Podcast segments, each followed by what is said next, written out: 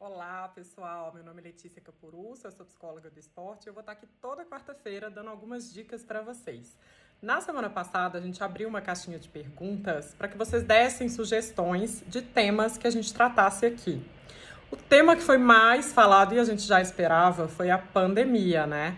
Estamos todos de volta em casa, saímos de novo do ritmo de treinamento e como é que a gente vai para se manter motivado? Então vamos lá. A primeira dica que eu dou para vocês é que vocês refaçam as metas de vocês, especialmente aquelas de curto prazo, tá? Algumas competições adiadas, algumas a gente não sabe como vão terminar ou mesmo se vão acontecer.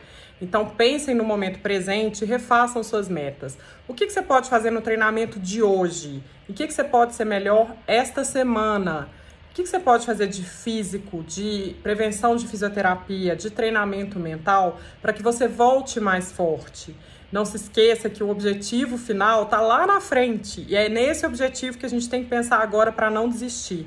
O que, que você quer ser? O que, que você espera da sua carreira? Então, esse é o momento que a gente precisa dar um gás. É, eu vou fazer uma comparaçãozinha aqui. Sabe quando a gente está no tie break, você está bem cansado, mas daí você fala, cara, é o último set, eu tenho que dar meu sangue. É isso que a gente está passando nesse momento agora. Então imaginem que vocês estão no quinto set, tá um tie break 13 a 13, você tem que tirar força não sei de onde. Faça a mesma coisa nesse momento da pandemia. Vai dar preguiça? Vai. Preguiça é lei da inércia, vamos lembrar? Um corpo parado tende a ficar parado, um corpo em movimento tende a continuar em movimento.